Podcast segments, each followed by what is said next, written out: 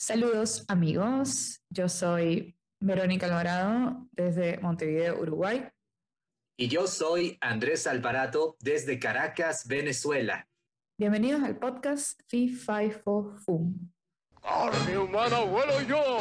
Fi Fa Fo Fum. Fi Fi Fo Fum. No hay un mago como yo. Mejor que yo no existe un. Fi Fi Fo Fum. En este podcast mi hermano y yo vamos a estar hablando y compartiendo sobre un gusto en común que tenemos que son las películas animadas de Disney. Si no escucharon el primer capítulo, los invitamos a escucharlo, está disponible y ahí se pueden enterar un poco más sobre quiénes somos nosotros, por qué vamos a hablar de las películas animadas de Disney y de qué películas de Disney vamos a hablar. Dicho esto, les refresco la memoria, yo soy Verónica Alvarado, en las redes me conocen como Nike y soy ilustradora. Y yo soy Andrés Alvarado, quien aspira a ser actor de doblaje. Bueno, tampoco seas tan modesto que algunas cosas de doblaje has hecho, ¿o no?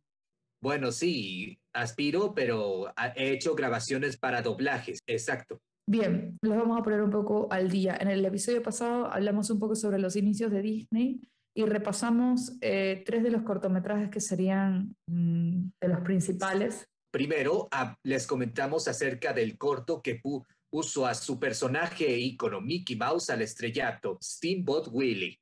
Luego hablamos de el primero que, de los cortometrajes, de lo que sería una serie de 75 cortometrajes eh, llamados Silly Symphonies o las Sinfonías Bobas, que sería El baile de los esqueletos o Skeleton Dance. Y Árboles y Flores o Flowers and Trees. Que fue el primer corto a color de la serie de Silly Symphonies. En este capítulo vamos a continuar hablando de cortos que corresponden a las Silly Symphonies o a las Sinfonías Bobas. Vamos a tratar de cubrir tres con seguridad, capaz si nos da tiempo hablaremos de cuatro de ellos. Y en el próximo capítulo seguiremos hablando de otras sinfonías bobas y de otro corto que no pertenece a la categoría de sinfonías bobas o del Mickey y sus amigos, pero que igual fueron, fue parte fundamental de los inicios de Walt Disney en la animación. ¿Entramos en materia o hay algo más que decir? Solo un detalle. Sí. En caso de que no hayan escuchado nuestra primer podcast, les aclaro esto. Es cierto que la Silly Symphonies consta de 75 cortos, pero no vamos a hablar de todos ellos. Solo vamos a hablar de los que más recordamos mi hermana y yo y los que son importantes para nosotros. Exactamente, hicimos una breve selección. Eh, igual recomendamos que hagan una revisión, sobre todo si les gusta el tema de la animación o si les gusta el tema de la ilustración o si disfrutan de ver dibujos animados, porque realmente están bastante buenos. Algunos mejores que otros, pero están bastante buenos. Eso se lo dejamos a su juicio. Ahora, sin más preámbulos, podemos comenzar. Nos toca hablar hoy, empezar hoy con un corto que está basado en una de las fábulas más icónicas universales, supongo. Más conocidas de todos los tiempos. Que son los tres cerditos.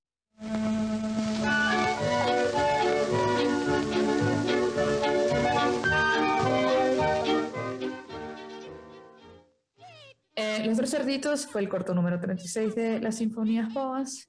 Fue dirigido también por Port Gillette y obtuvo un Oscar en 1934, que sería el segundo Oscar de Port Gillette porque el primer Oscar se lo ganó, como capaz no recuerdan, pero les refrescamos la memoria, lo comentamos el capítulo pasado, por el corto Árboles y Flores o Flores y Árboles, Flowers and Trees. Bueno, ahora, ¿de qué trata esta sinfonía? Pues como la fábula, la sinfonía sigue la historia de tres cerditos, los cuales son de personalidades diferentes y cada uno construye su propia casa. Uno la construye de paja, otro la construye de madera y el tercero, que podría ser el mayor y el más sabio, la construye de ladrillos y concreto para mantenerse a salvo del lobo y se lo advierte a sus dos hermanos, pero sus hermanos no le hacen caso.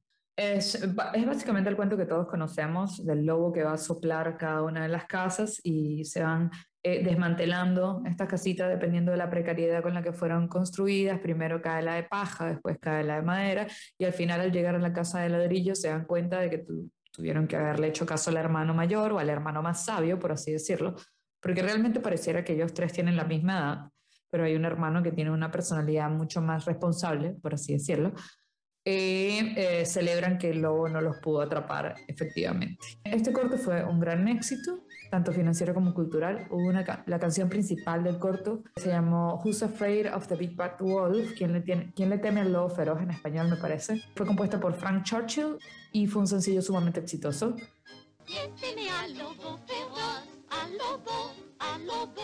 De hecho, para los que son aficionados al cine, hay una película muy, muy buena que se llama ¿Quién le tiene miedo a Virginia Woolf? Y es un chiste, o sea, como la película es una locura, pero digamos que hay un chiste recurrente sobre una persona que elocuentemente utiliza la melodía de ¿Quién le tiene miedo al, lobo feroz? y la convierte para hablar de ¿Quién le tiene miedo a Virginia Woolf?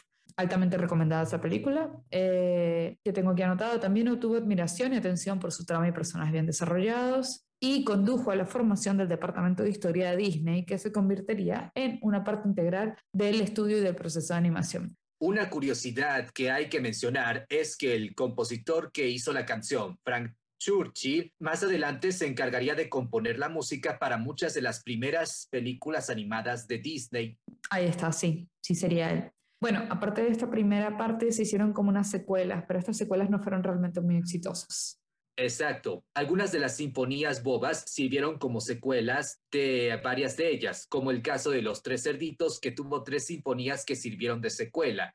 Una en la que estaba Caperucita Roja y las otras dos en la que el lobo feroz trataba de atrapar nuevamente a los cerditos, pero con la ayuda de sus tres hijos. Pero no fueron, pero, pero no fueron tan exitosas como en la primera, realmente. Sí, exacto. Como les comentaba también en el capítulo anterior, esta fue una de las animaciones que, eh, de la cual produjeron también muchas tiras cómicas que se editaron desde 1932 hasta 1945, que salían todos los domingos. Era una entrega dominical de tiras cómicas en, en versión cómics que extendían parte de las aventuras de los protagonistas que aparecían en las Silly Symphonies. Y es básicamente eso. No sé, Andrés, si me quieres contar acerca de tus partes favoritas o no favoritas. Bueno, pues te cuento, si tuviera que elegir una parte, a ver, a ver cuál sería.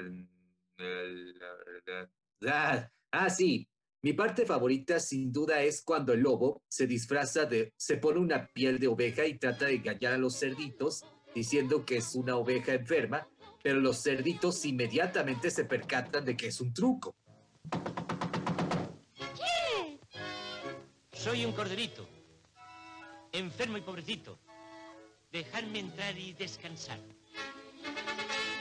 ¡Largo de aquí, que nos vamos a enfadar! Con tu piel de cordero no nos puedes engañar. Mm, sí, esa es una de mis partes favoritas también y de hecho iba a hablarte sobre eso porque recientemente estaba viendo el corto porque no lo tenía fresco en mi memoria. Lo estaba buscando en latino porque eh, iba a ver qué onda, cómo estaba traducida la canción, cómo estaban traducidos los diálogos.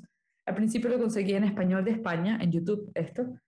Después conseguí una versión en latino que está con, con una calidad de audio muy pobre y tiene mucho ruido y es, o sea, como no tiene buenos niveles.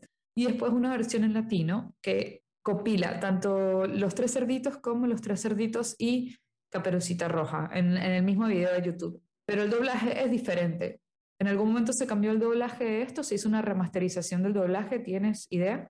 Pues es, pro, es probable que sí, que el primero que hayas escuchado haya sido el, el primer doblaje con el que se dobló la sinfonía, que podría ser argentino. Y es posible que también haya tenido un redoblaje para, no sé, sus lanzamientos en, en videos de recopilación o algo parecido. O sea, de hecho, me di cuenta de la diferencia porque, por lo que dice el lobo precisamente en esa parte.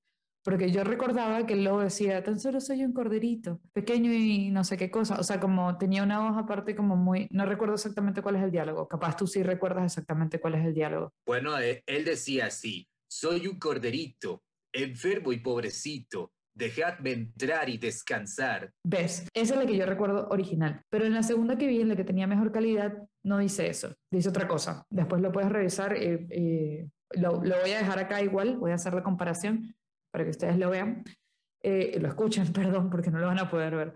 Pero sí, me imagino que una remasterización de, de audio en algún momento y yo le tengo mucho cariño al audio original y a las voces originales de los cerditos, que probablemente las hicieron mujeres, porque en, en, ese momento los niños, o bueno, es muy común que el doblaje de personajes niños lo hagan mujeres, Eh, y sobre todo ese, ese, la voz de ese lobo me gusta bastante.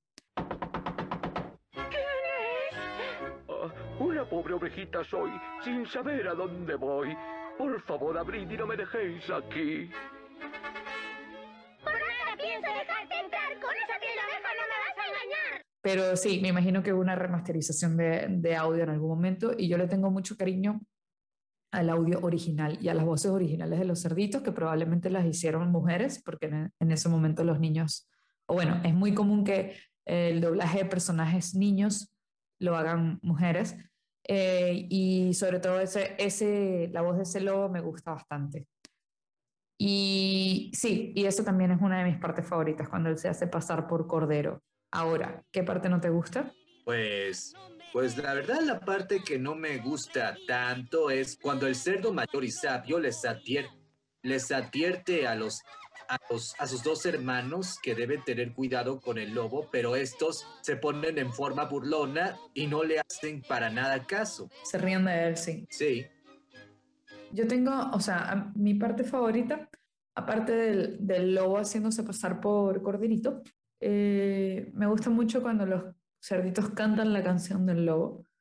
Y la parte que no me gusta, yo creo que el final se me hace muy largo.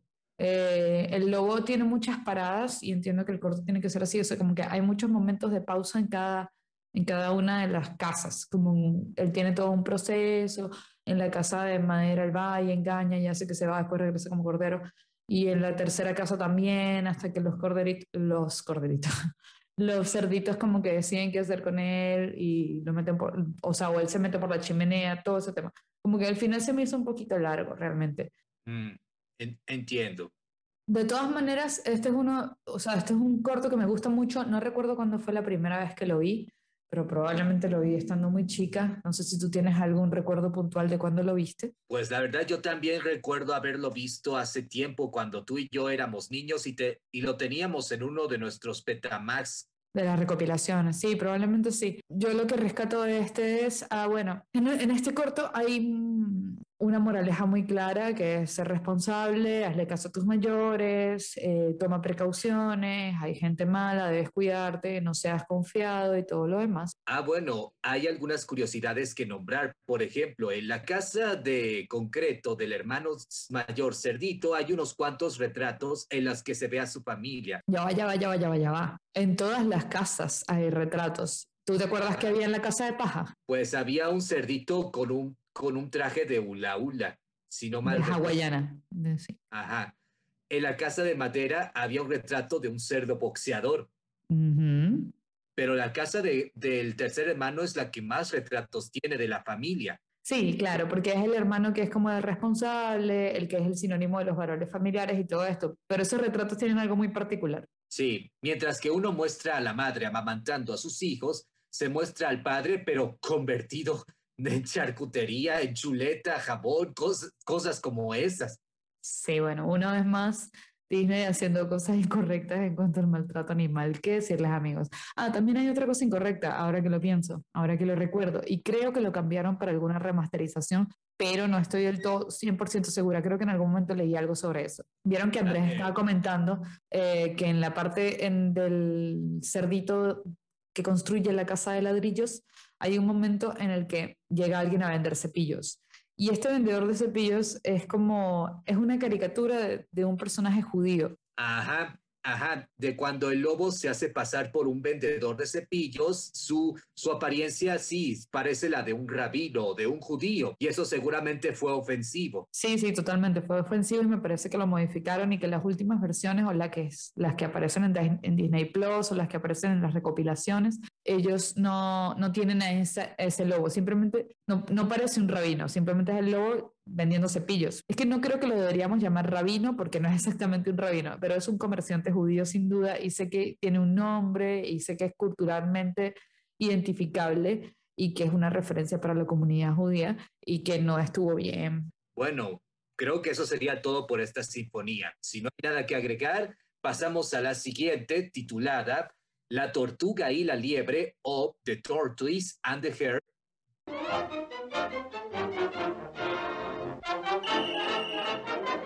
Sí, La Tortuga y la Liebre, de 1935. Fue dirigida por Wilfred Jackson y en la música nos aparece Darrell Calker y repetimos a Frank Churchill también con su participación.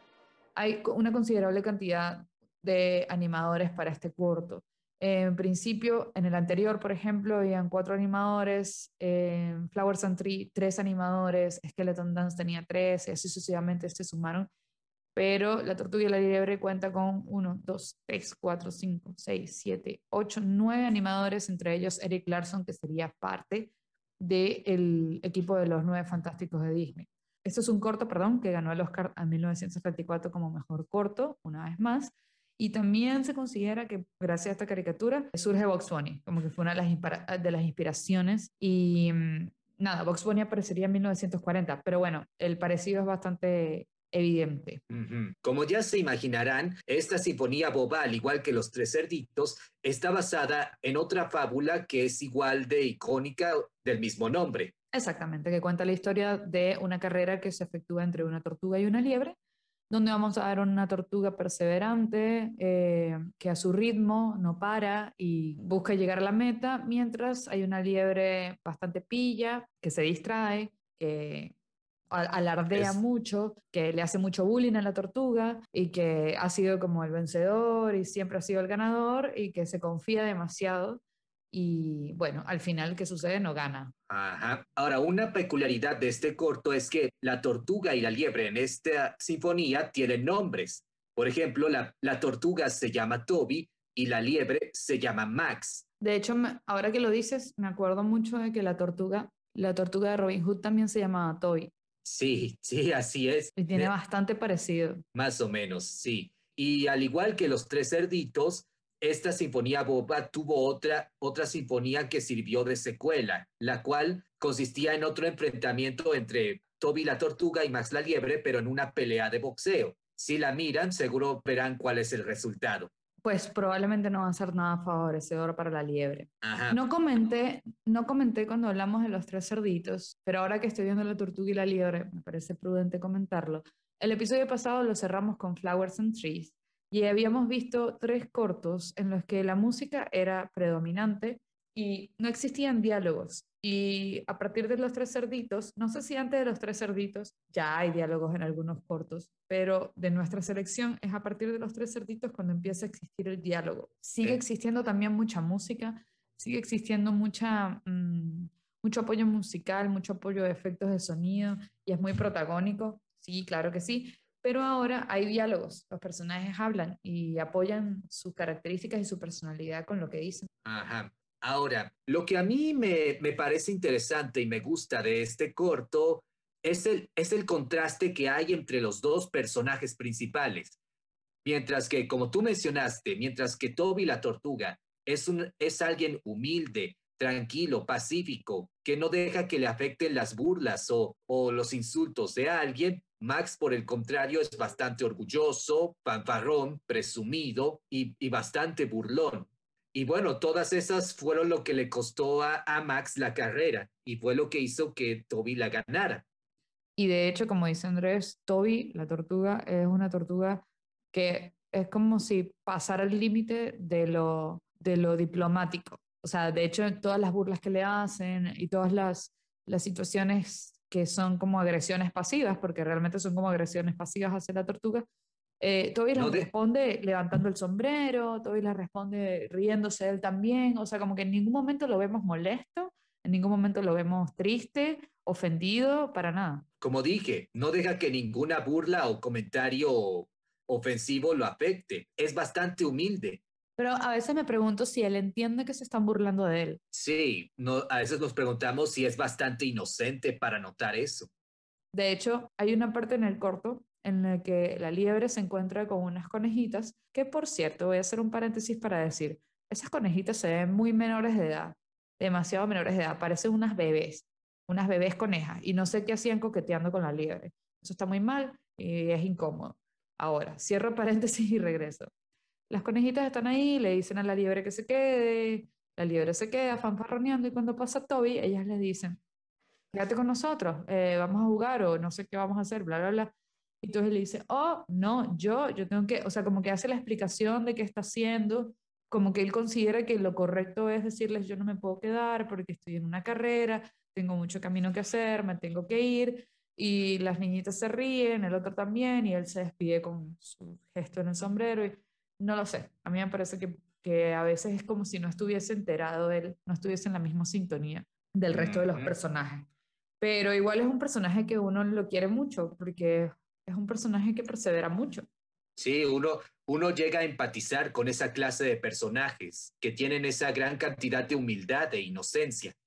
Sí, porque aparte tiene como esta cualidad que yo la envidio muchísimo y que ojalá la pudiese tener yo, que es una cualidad de no tener que compararse con el otro. Él va por su camino, a su ritmo y con la seguridad de que va a llegar a la meta de alguna manera. O sea, no está haciéndolo por ganar o por ser malo o por triunfar sobre el otro, sino simplemente por llegar a la meta. Claro, aquí es donde se muestra lo que se dice cuando se juega un juego. Lo importante es competir y dar lo mejor de ti. Sí, a mí también ese contraste es importante, evidentemente, es un contraste que también lo vemos en la fábula escrita, porque claro, el- es que la liebre es el arquetipo del pillo, o sea, es el arquetipo del que se porta mal, el de que se sale con la suya, el que hace travesuras y que nadie lo descubre, el- lo que uno en Venezuela dice, no sé si en otros lados del mundo, bueno, no sé si en otros lados de Latinoamérica o lugares de habla hispana se dice, pero nosotros decimos el que tira la piedra y esconde la mano. Y por supuesto que la tortuga es un animal que transmite más bien una nobleza y una humildad de la que es muy fácil, de la que se puede acentuar mucho el contraste que tú mencionas y estas dinámicas de, de un personaje aprovechándose del otro o algo así. Ajá. Bueno, ahora, con respecto a mis partes favoritas, me gusta la escena de en que el árbitro es un mapache y sopla el silbato tres veces, luego a la cuarta respira tanto aire que se le salen los tres botones de su camisa y cuando sopla el silbato ves que su cola anillada se va moviendo como si fuera uno de esos tubos que se ven en las peluquerías. Ajá, sí, en las barberías. Sí, sí, sí, sí. Ajá.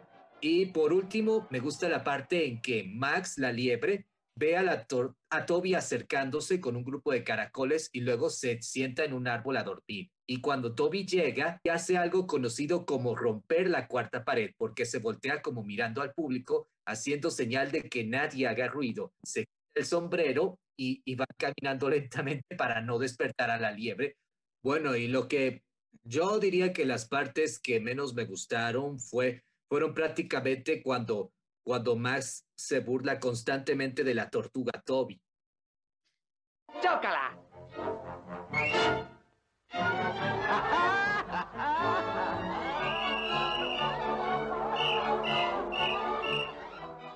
Bueno, sí, es que esa- esas son las partes que no te tienen que gustar. Digo, si te gusta eso, está todo mal. Pero yo quisiera hacer, quisiera hacer un comentario polémico acá, pero a mí me, me genera mucha risa la risa de la liebre. Ah, ese es un detalle que quería agregar, que a decir verdad para mí me parece un poco rara y no sé si pueda ser soportable de oír, en mi opinión. A mí sí me gusta.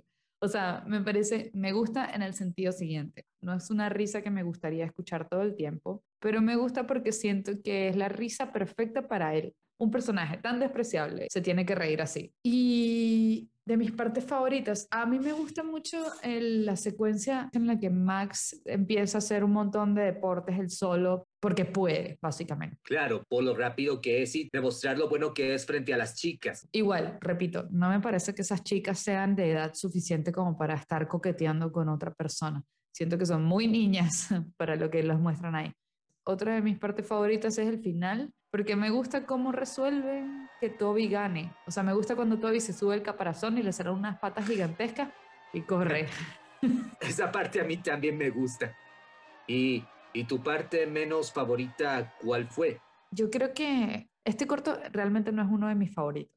No, no lo escogería, digamos, si tuviese que ver alguno de los cortos, esto sería como uno de los que no me gusta mucho, porque me da mucho sentimiento la tortuga, o sea, las- esa sensación de que no se da cuenta de que lo están tratando mal me genera mucha molestia.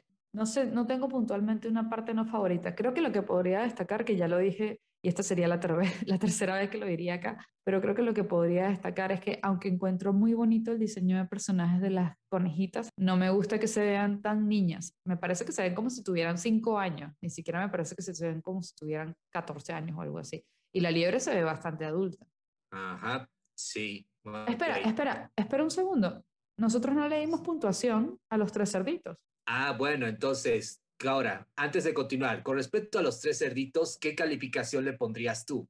¿Cuántas estrellas? Mm, 4 de 5. Yo, Capaz yo, 4.5. Capaz 4.5 de 5, sí.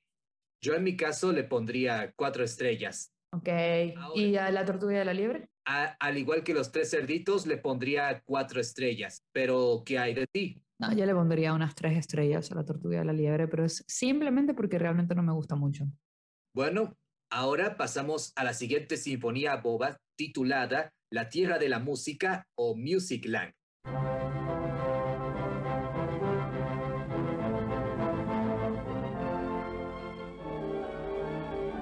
Ay, Musicland es uno de mis cortos favoritos de las Silly Symphonies. Ya somos dos. Es mágico, para mí este corto es realmente mágico. Eh, pero bueno, vamos a darle los, los tecnicismos. Musicland es un corto que salió en el año 1935, como les dijo Andrés, igual eh, que La Tortuga y la Liebre. Y es un corto que trata como de hablar acerca de la brecha que existe o que existía entre la música clásica y el jazz y cómo cerrarla. Desde la animación se propusieron como que ilustrar esta situación.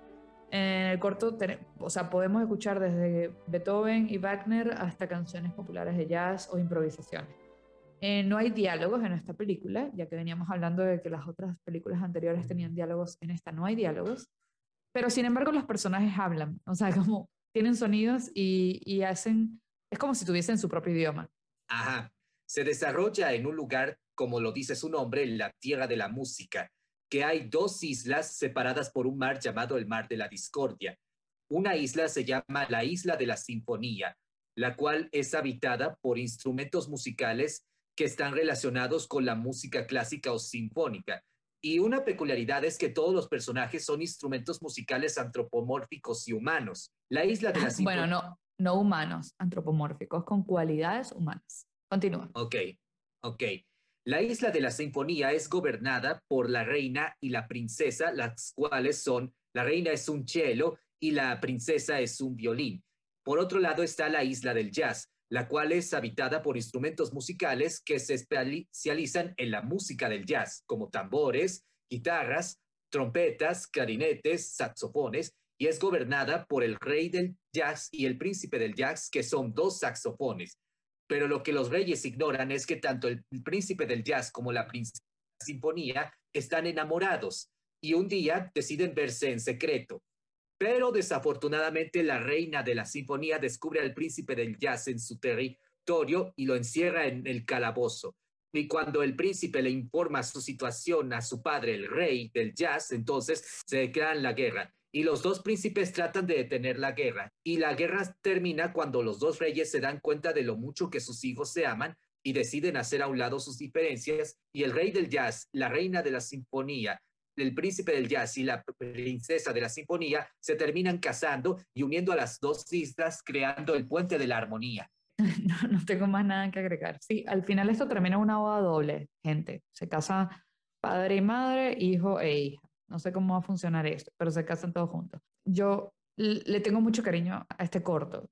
Fue, es uno de los cortos que yo recuerdo haber visto más mientras era pequeña. Igualmente yo. La primera vez que vimos este corto venía en un Betamax que, que estaba combinado con otro corto de Disney, del cual hablaremos más adelante, que pertenece a una película de Disney que se llama Pedro y el Lobo. Pero el punto es que después de Pedro y el Lobo venía esta sinfonía y al verla, pues se podría decir que nos quedamos encantados con ella. Sí, claro, porque era como, era bastante lógico colocar esta, mm, la isla de la música junto a Pedro y el Lobo, porque es más o menos, entre comillas, el mismo principio de darle cualidades humanas o protagonismo a los instrumentos como si fueran seres, por así decirlo. En Pedro y el Lobo también sucede y hablaremos de eso, como dice Andrés, más adelante.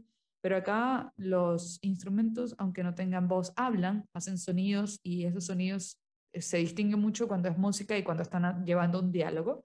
Y uno puede fácilmente entender lo que están comunicándose sin necesidad de que digan palabras o algo así.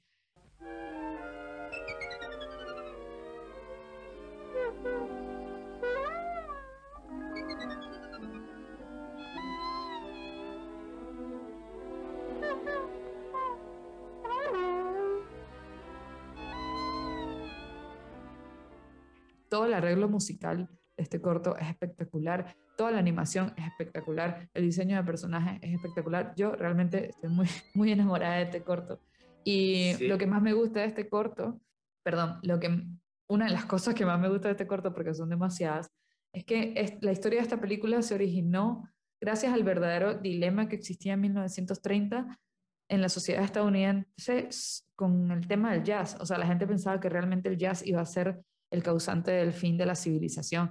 No iba a existir más música, nadie más iba a escuchar música clásica, se iba a corromper todo el mundo gracias al jazz. Es prácticamente como este fenómeno que sucedió con el reggaetón, este fenómeno que sucede con las nuevas olas musicales que de alguna manera como que confrontan la ola pasada que estaba establecida. Y como que me parece muy interesante que esa reflexión haya terminado en ese tan lindo corto que no es más que una versión de Romeo y Julieta, pero con instrumentos musicales. Sí, mi parte favorita sin du- u- de esta sinfonía, sin duda alguna, es cuando comienza la guerra entre la isla del jazz y la isla de la sinfonía, porque la manera en que se atacan es, es muy creativa e impresionante.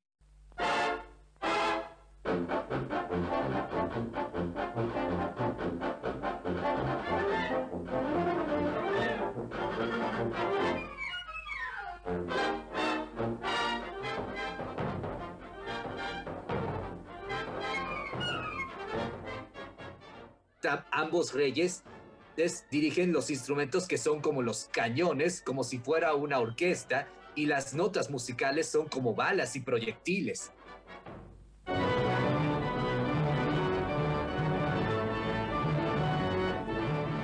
Yo tengo demasiadas partes favoritas, pero creo que una de mis partes favoritas es cuando el joven saxofón está encerrado en la cárcel porque él lo encierra en una cárcel que es un metrónomo y él decide escribir una carta para mandársela a su padre y avisarle que está encerrado y toda esta cosa. Es justo eso lo que desata la guerra. Pero en fin, cuando le está escribiendo la carta es un pentagrama y está escribiendo música y él va, va sonando, como, es como si estuviese hablando mientras escribe lo que está escribiendo y a veces escribe la nota mal y echa para atrás lo que está diciendo, suena la nota musical mal.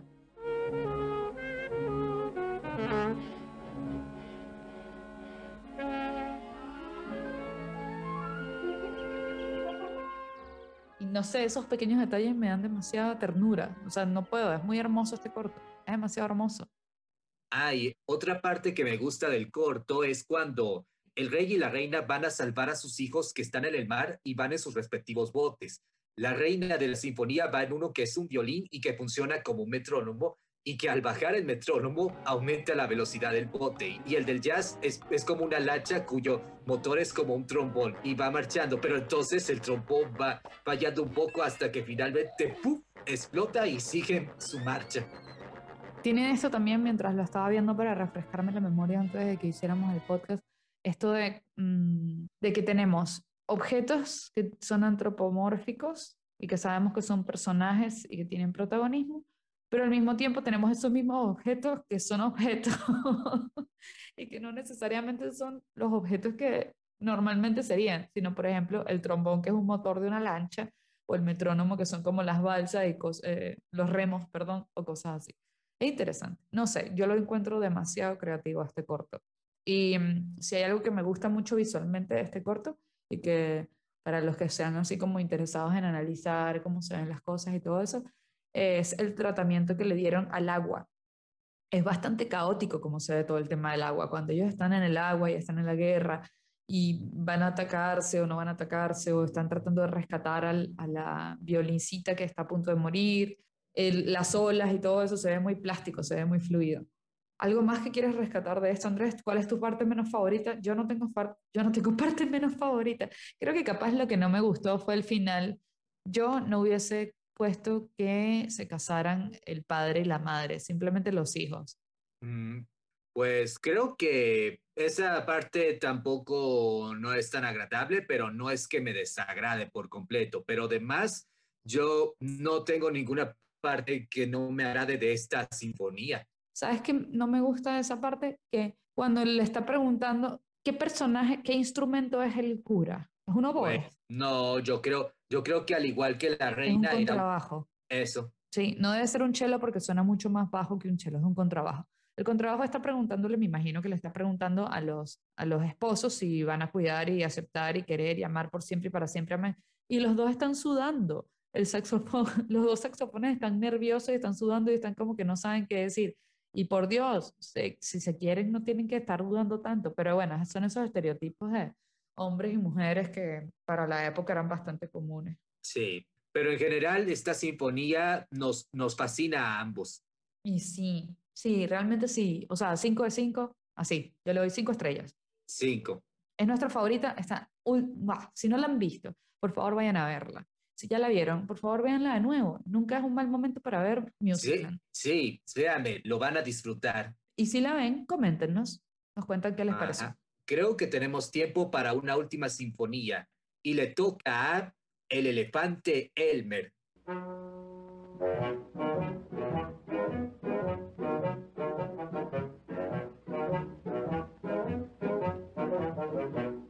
Dirigida por Wilfred Jackson, una vez más, creo que Wilfred Jackson fue el mismo que dirigió La Tortuga y la Liebre, si no me equivoco, sí, efectivamente fue el que dirigió La Tortuga y la Liebre. Tenemos uno, dos, tres, cuatro, Nue- cinco. nueve seis, animadores. siete, nueve animadores, exacto. La música sí la hace alguien que no, no con Leigh. Leigh Harling. Y la, y la historia fue escrita por Bianca Majoli. Quiero pararme aquí un segundo para hablar un momento de Bianca Majoli. Recuerdan que cuando hablábamos, me parece que de los tres cerditos, les comentaba que se inauguró dentro de los, los estudios el departamento de historia. Esto no existía antes y el departamento de historia fue como una piedra fundamental para los estudios de animación de Disney, donde se empezaron a producir y se empezaban a discutir las historias que iban a ser adaptadas, si iban a ser originales, si iban a ser eh, adaptaciones, de qué manera iban a ser adaptadas, y era como una especie de salón creativo donde la gente proponía cosas o no. Esto era obviamente un terreno dominado por hombres, porque estamos hablando de 1930, donde las mujeres tenían muy, poca, muy poco protagonismo dentro de Disney. De hecho, no estoy muy segura si ya aquí estaban el departamento de coloristas, que eran las mujeres, que era como el área de mujeres, y muy pocas mujeres eh, lograban llegar hasta los departamentos de historia, los departamentos de animación, donde podían como ser un poco más protagónicas del... No, no voy a decir protagónicas porque las coloristas también son protagónicas, pero digamos que tenían un poco más de injerencia en cuanto a temas de qué historia vamos a contar. Bianca Majoli fue parte del departamento de historia, fue escritora y artista conceptual y en 1935 fue la primera mujer en convertirse en la artista de guiones gráficos de storyboards para Walt Disney Production. Majoli, me imagino que es Majoli, eh, conocí a Walt en la secundaria, ellos se conocieron en la secundaria, y ella le envió una carta a Disney comentándole que le encantaría trabajar para su departamento de animación y la contrató en 1935. Eh, como les comenté, todo era el mundo de los hombres, eh, eran más o menos 15 hombres los que estaban ahí, y ese mismo año, Majoli presentó un esbozo de 13 páginas titulado El romance del bebé elefante, que entró en producción como el dibujo animado que vamos a hablar ahorita, Elmer Elephant. Pues fue como muy icónico, fue muy importante para la historia de las mujeres en la animación y en Disney. Pues, como lo dice su nombre, la historia trata de Elmer, un pequeño elefante que un día va a una fiesta de cumpleaños de una amiga suya, la cual es una tigresa llamada Tilly, y le obsequia flores. Pero entonces los demás invitados de la fiesta comienzan a burlarse de él por trompa y entonces Elmer, muy ofendido, se va de la fiesta y se queda solo en la selva. Pero recibe la visita de una jirafa y varios pelícanos quienes lo ayudan y lo consuelan. Y entonces se, se dan cuenta de que ha habido un incendio en la casa de la tigresa Tilly y Elmer, con la ayuda de su trompa, apaga el incendio y salva el día. Sí, se considera que este corto fue como el precursor de Dumbo. Ellos tienen una inseguridad sobre una parte específica de su cuerpo. En el caso de Dumbo eran las orejas, en el caso de Elmer es su trompa, y son ridiculizados por eso, eh, por los demás. Y de alguna manera ellos terminan salvando el día gracias a esa cualidad singular que los hace destacar. Se- y se dice que Elmer sería otro de los personajes que pasaría a protagonizar los cómics de las sinfonías bobas. Sí, claro, exacto. Fue uno de los más exitosos también en, la- en cuanto a las adaptaciones de cómics de la Silly Symphony. Yo no recuerdo mucho este corto. De hecho, yo no recuerdo haberlo visto de joven o de pequeña. O sea, esto lo vi porque fue uno de los que anotaste y mm, lo tuve que ver para revisarlo y siento que no lo había visto antes. Pues a decir verdad, Vero, yo sí recuerdo haberlo visto hace mucho tiempo, cuando tenía nueve años, cuando tú y yo estábamos en nuestro colegio, el CAPUCB, cuando yo estaba en tercer grado, un día en la clase de artes plásticas, nuestra profesora nos trajo un VHS, que era una recopilación de varias sinfonías bobas y otros cortos de Mickey, y ella nos presentó el corto del elefante Elmer. Y luego nos hizo algunas preguntas sobre el corto, yo respondí algunas, y luego nos pidió dibujar una imagen de, la escena que más nos gustara y yo dibujé la escena de cuando Elmer apagaba el incendio. Pero como la, la vi hace mucho tiempo no tenía mucha memoria. Fue más recientemente que la volví a ver que, que pude recordarlo. Ah, claro, pero bueno, es, lo viste tú en tu salón. Yo nunca tuve esa experiencia realmente. Yo honestamente siento que esa película no la vi hasta hace unos meses que la vi para el podcast. Y cuando la vi pensé inmediatamente que era el precursor de Dumbo.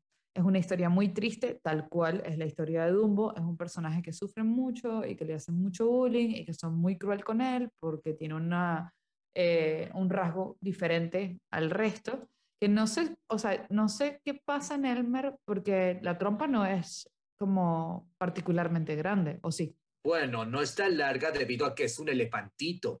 Por eso Además- digo, a ver, en Dumbo se, se entendía que se burlaran de él de alguna manera, y digo entendía entre comillas, porque no es entendible que te burles de alguien porque tenga o no una cualidad física diferente a la tuya, pero digamos que sus orejas eran demasiado grandes en comparación a los otros elefantes. Pero Elmer es un elefante proporcionado. Sí, Entonces no entiendo por qué se burlaban de él. Pues ahora que lo mencionas, yo también lo encuentro un poco confuso, ya que la trompa es algo normal de los elefantes. Seguramente se, burlara, se burlaron de su trompa para que se sintiera mal por ello. Pero bueno, esta es al final cuando salva el día que todos comienzan a apreciarlo. Y, pasa lo mismo con Dumbo. O sea, Dumbo salva el día ha- haciendo uso de sus orejas gigantes, igual que Elmer salva el día haciendo uso de su trompita. Pues ahora, una de mis partes favoritas de esta sinfonía es al inicio, cuando ves a Elmer paseando por la selva de camino a, a la fiesta de cumpleaños y recoge un poco más de flores para su ramillete. La razón por la que me gusta es que, como ya habíamos mencionado, una de las cosas que más destacan de las sinfonías bobas es la música. Y la, mus- y la música que se oye mientras Elmer va paseando por la selva de camino a la fiesta me parece muy bien pensada y, y- y coordinada y sincronizada. Yo creo que también eh, una de las cosas que rescato del corto en general, porque siento que este corto también está en la lista de cortos de los que no son mis favoritos, pero la paleta de colores me gusta mucho y la sincronización musical que hay. Me parece que es- está como muy pensado el apoyo musical que tienen las acciones de los personajes. No recuerdo si en este corto hay diálogos. ¿Hay diálogos? Sí, sí hay diálogos entre los personajes. Por ejemplo, porque otra parte que me gusta de la sinfonía es que es cuando Elmer está solo en la selva y luego recibe la compañía de la jirafa y los pelícanos, quienes lo consuelan diciéndole que no dejara que, que las burlas le afectaran, que ellos anteriormente habían sufrido burlas, pero no dejó que les importara. ¿Qué te pasa, hijo?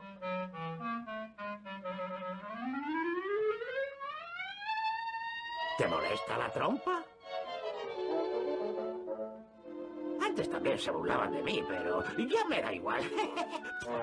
que al final po- podría salir algo bueno de lo que tiene. No me acordaba de los diálogos realmente. No, no tengo mucha retención de este corto. La parte que no me gustó fue cuando los demás animales niños se burlan de él. Y aquí quiero destacar algo importante. Cuando Elmer le da sus flores a la tigresa Tilly de cumpleaños, ella le agradece con un beso. Y luego, después de la escena en la que Elmer se pone rojo, vemos a los otros animales. Y entre ellos hay un niño que es un tigre cuya apariencia es la de un pendenciero, un bribón, un rebelde. No sé y entonces reúne a to- todos los animales y es él quien les dice que planea que se burlen de Elmer por su trompa. Y yo me imagino que, Mm. yo creo que ese tigre fue quien inició esas burlas seguramente por celos, por envidia. Claro, por supuesto, es que evidentemente quería él estar con la tigresa, cumpleañera. Exacto, eso es lo que quise destacar. Bueno, y con respecto, pues yo le daría cuatro estrellas de cinco a esta sinfonía boba. ¿En serio te gusta mucho? Sí, por el desarrollo de la historia, por la música y también por los personajes. Mm, A mí me gusta, pero no tanto. Le daría como un 3. Ok, esa es, esa es tu opinión, pero como dices, supongo que tendrás que ver la sinfonía para, para revaluarla mejor, ¿no? No sé si reevaluarla, sino para acordarme un poco más de ella. Voy a darme la tarea de verla de nuevo. O sea, la vi para este podcast y recuerdo haberla visto y recuerdo que por lo menos lo que es los vestuarios y cómo hicieron los personajes, cómo hicieron el diseño de personajes para este corto me gustó bastante.